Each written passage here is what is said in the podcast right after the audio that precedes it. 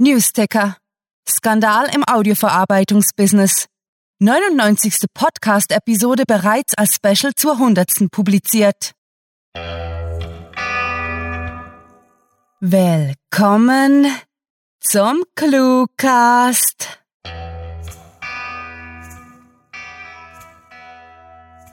Neunundneunzig Kurzgeschichten, gepodcastet von den nicht so dichten. Ja, liebe Freunde, ihr habt richtig gehört. Unsere beiden Specials zur 100. Episode erscheinen jetzt. Und heute sind wir noch nicht ganz 100.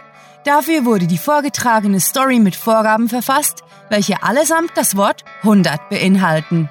Na, könnt ihr sie finden? Viel Spaß mit der 99. Kurzgeschichte.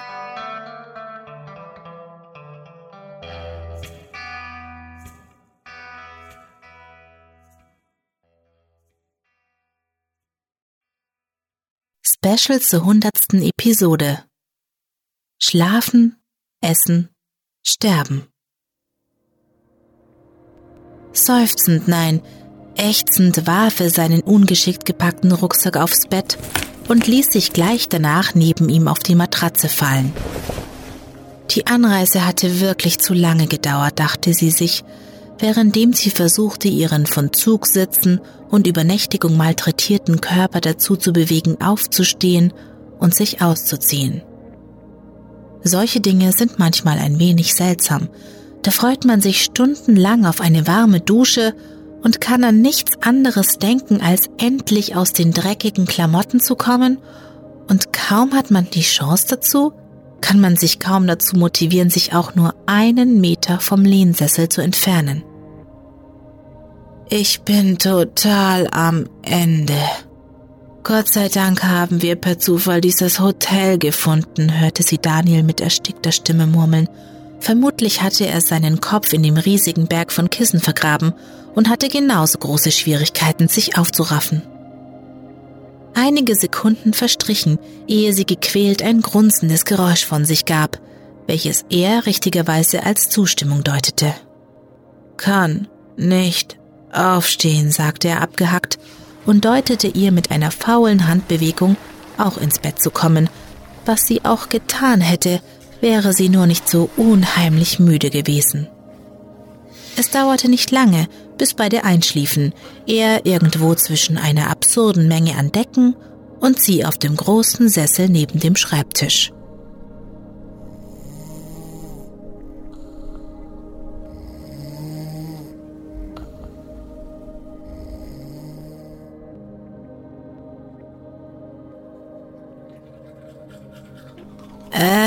Krächzte sie, nachdem sie aufgewacht war und versucht hatte, sich zu strecken.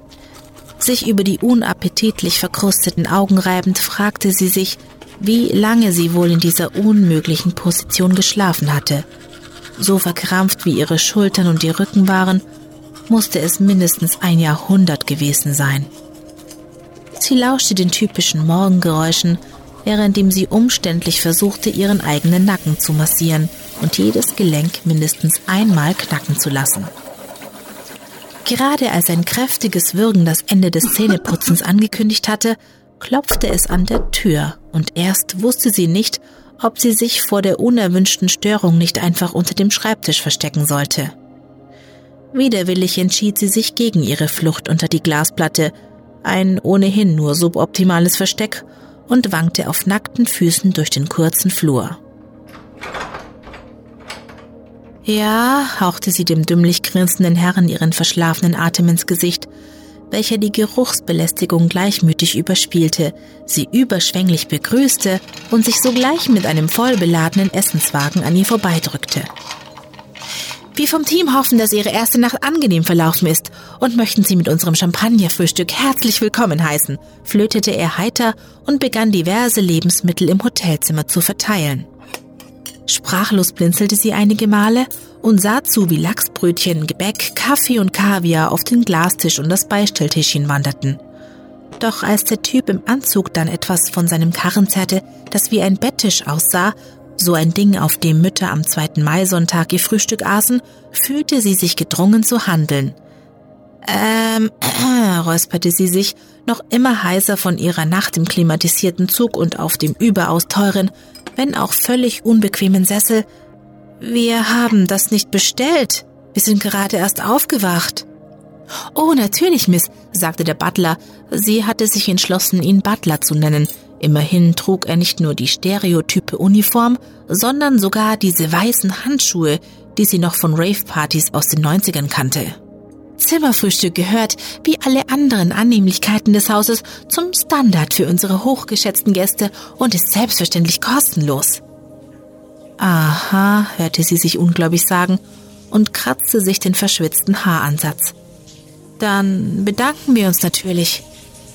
Sie war sich nicht ganz sicher, ob diese Reaktion richtig gewesen war oder ob sie dem Butler anstelle eines Danks nicht doch besser einen Hunderter zugesteckt hätte – Zumindest hatte sie das so in diversen Filmen gesehen.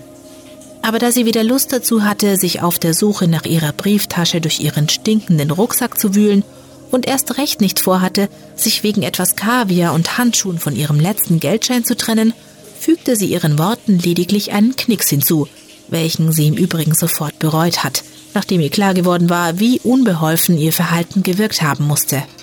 Keine Ursache, wir kümmern uns gerne um wichtige Gäste wie Sie, meinte er abwinkend, nachdem er das letzte Tablett hingestellt hatte und den Wagen in Richtung Flur schob. Kann ich noch etwas für Sie tun? Meine Kollegen und ich erfüllen Ihnen gerne jeden Wunsch. Ähm, holte sie wieder verwirrt aus, schüttelte dann aber eilig den Kopf, bevor der Butler noch eine Hundertschaft an Bediensteten herbeirufen würde. Nein, nein, das ist schon mehr als genug, vielen Dank, betonte sie nochmals mit Nachdruck und begann langsam nervös zu werden, so dass sie ernsthaft in Erwägung zog, ihren Freund aus der Dusche zu reißen, damit er ihr würde helfen können. Wie Sie wünschen, lächelte der Butler, ehe er zu ihrem Entsetzen ihren Knicks von vorhin erwiderte und sich unheimlich lautlos aus dem Staub machte.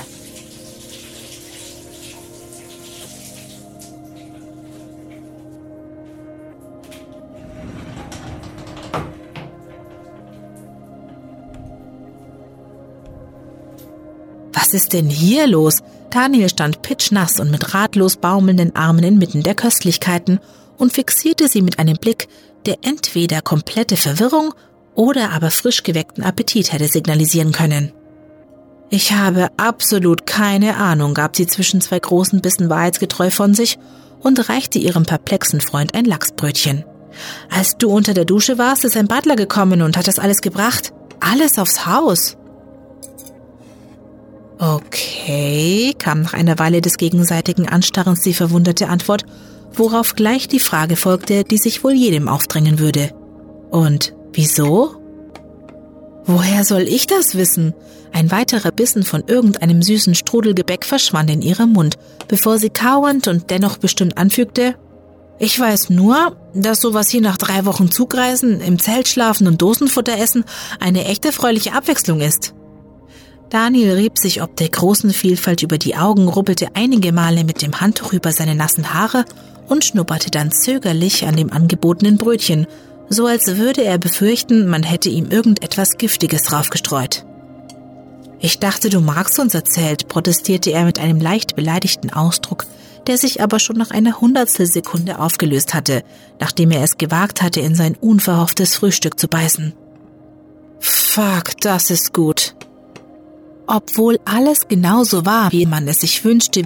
Das Brot außen knusprig und innen weich war, der Kaviar salzig und Würgereflex provozierend, der Champagner zu hochprozentig für die Uhrzeit und die Marmelade nicht bloß auf dem Toast, sondern auch auf den Fingern klebend. Die beiden Rucksacktouristen konnten sich nicht so richtig auf das neuerliche Abenteuer im Luxushotel einlassen. Irgendetwas, da waren sie sich einig, stimmte einfach nicht. Also beschlossen sie direkt nach dem Essen und nachdem sie das warme Wasser der Dusche genossen hatte, ihre großen Rucksäcke zu schultern und möglichst unauffällig zu verschwinden.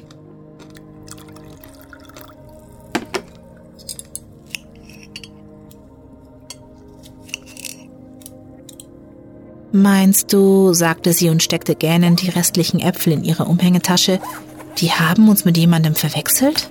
Daniel schien kurz zu überlegen, schüttelte dann aber den Kopf und erklärte, ich habe denen gestern beim Check-in ja meinen Pass gezeigt, wüsste also nicht, weshalb die uns verwechseln sollten. Das stimmte natürlich, aber es wäre ja auch möglich gewesen, brachte sie an, dass nach der Anmeldung etwas schiefgelaufen war, und für den Fall wollten sie so schnell wie möglich von hier wegkommen. Nicht, dass noch einer auf die Idee kommt, sie müssten die ganze Spezialbehandlung bezahlen. Als sie die Tür geschlossen hatte und zu den Aufzügen gehen wollte, hielt ihr Freund sie in ihrem Hemdkragen zurück und deutete auf das unscheinbare Schild über dem Türspion des Raums, in dem sie bis eben geschlemmt hatten. Sieh mal, hast du gewusst, dass das das hundertste Zimmer ist? Wie ein Sprinter, der sich kurz vor dem Startpfiff eines 100-Meter-Laufs daran erinnert hatte, dass es auf der Couch doch eigentlich viel gemütlicher wäre, drehte sie sich hastig um, beäugte das, was Daniel stutzig gemacht zu haben schien, und erwiderte dann spöttisch. Hast du dich blind gefressen? Da steht 101. Mit einem Grinsen, das nichts Gutes verhieß, mit dem er jede seiner Ansprachen begann, schwang er seinen großen Rucksack an die richtige Stelle und meinte, das könnte man glauben, aber weißt du, weil viele Leute immer noch abergläubisch sind, gibt es in einigen Hotels kein Zimmer 13, insbesondere in alten Betrieben wie diesem ist das bis heute der Fall. Sie brauchte einige Zeit, so lange wie man eben braucht, um mit den Augen zu rollen, theatralisch zu seufzen und sich dann auf den Hacken umzudrehen, ehe sie antworten konnte, ist ja wahnsinnig interessant. Aber komm jetzt, ich will nicht hier sein, wenn die sehen, dass wir das Badezimmer geflutet haben. Okay, okay, murrte er, lief ihr hinterher und grüßte freundlich den ihm entgegenkommenden Pagen, der den nächsten Gang Schlaftabletten servierte, um den Jagdtouristen am nächsten Tag etwas Wildes bieten zu können.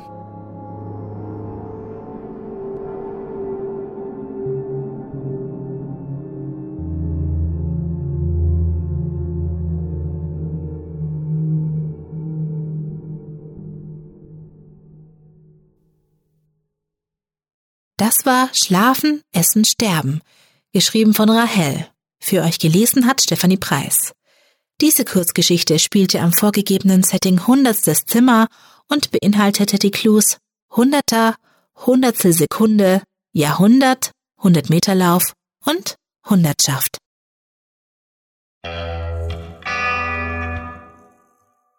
Ein Jahr, zwei Autorinnen, vier ganze Staffeln und eine angeknabberte, 25 Sprecher und 100 Episoden.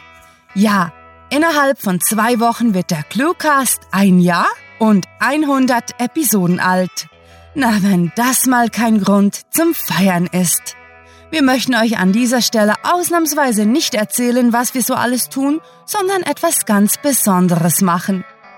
Als wir uns Anfang 2015 dazu entschieden haben, tatsächlich einen Podcast zu produzieren, war uns irgendwie schon klar, wir werden die 100 voll machen. Schließlich sind wir Meister der Sturheit.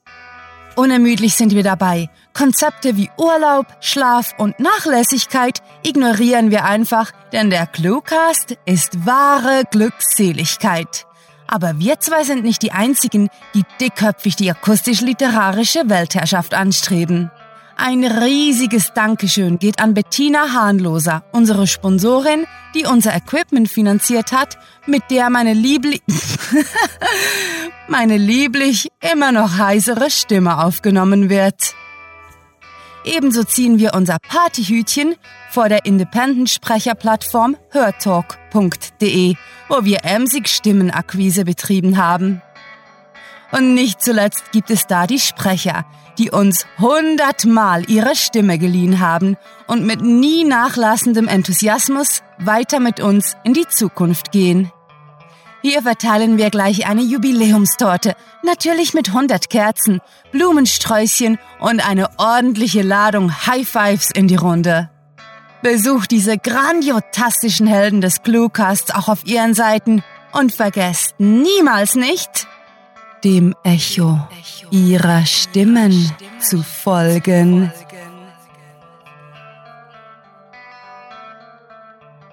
Dass ein Projekt dieses Umfangs unzählige Arbeitsstunden abverlangt, sei es von uns, unseren Sprechern sowie allen anderen Freiwilligen, ist naheliegend. Deshalb fühlen wir uns auch nicht ganz so schlecht, euch an dieser Stelle um ein kleines Geburtstagsgeschenk zu bitten. Wir würden uns nämlich megalotastisch freuen, wenn ihr euch die Zeit nehmt, den Cluecast euren Freunden zu empfehlen, sei es über Social Media oder im gemütlichen Gespräch.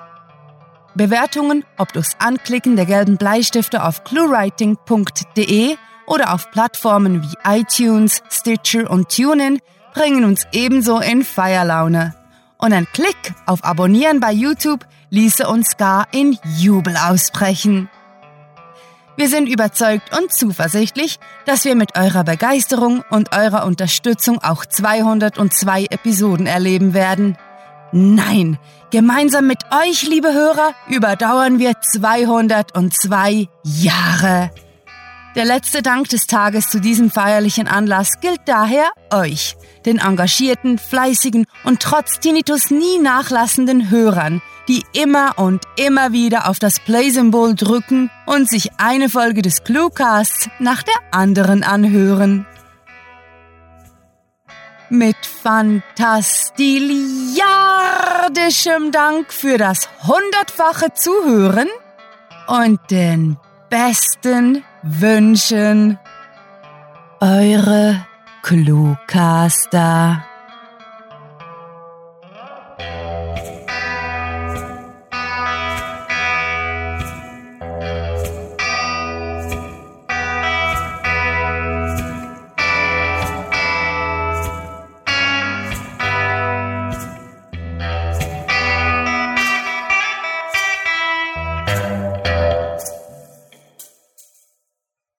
Wir sind nicht ganz hundert. In vielerlei Hinsicht.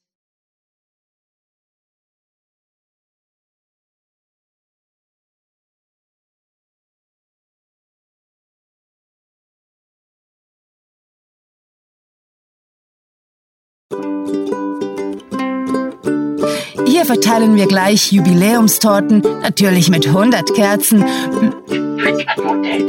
And you're dead. Don't blink. Blink and you're dead. Yes, yes.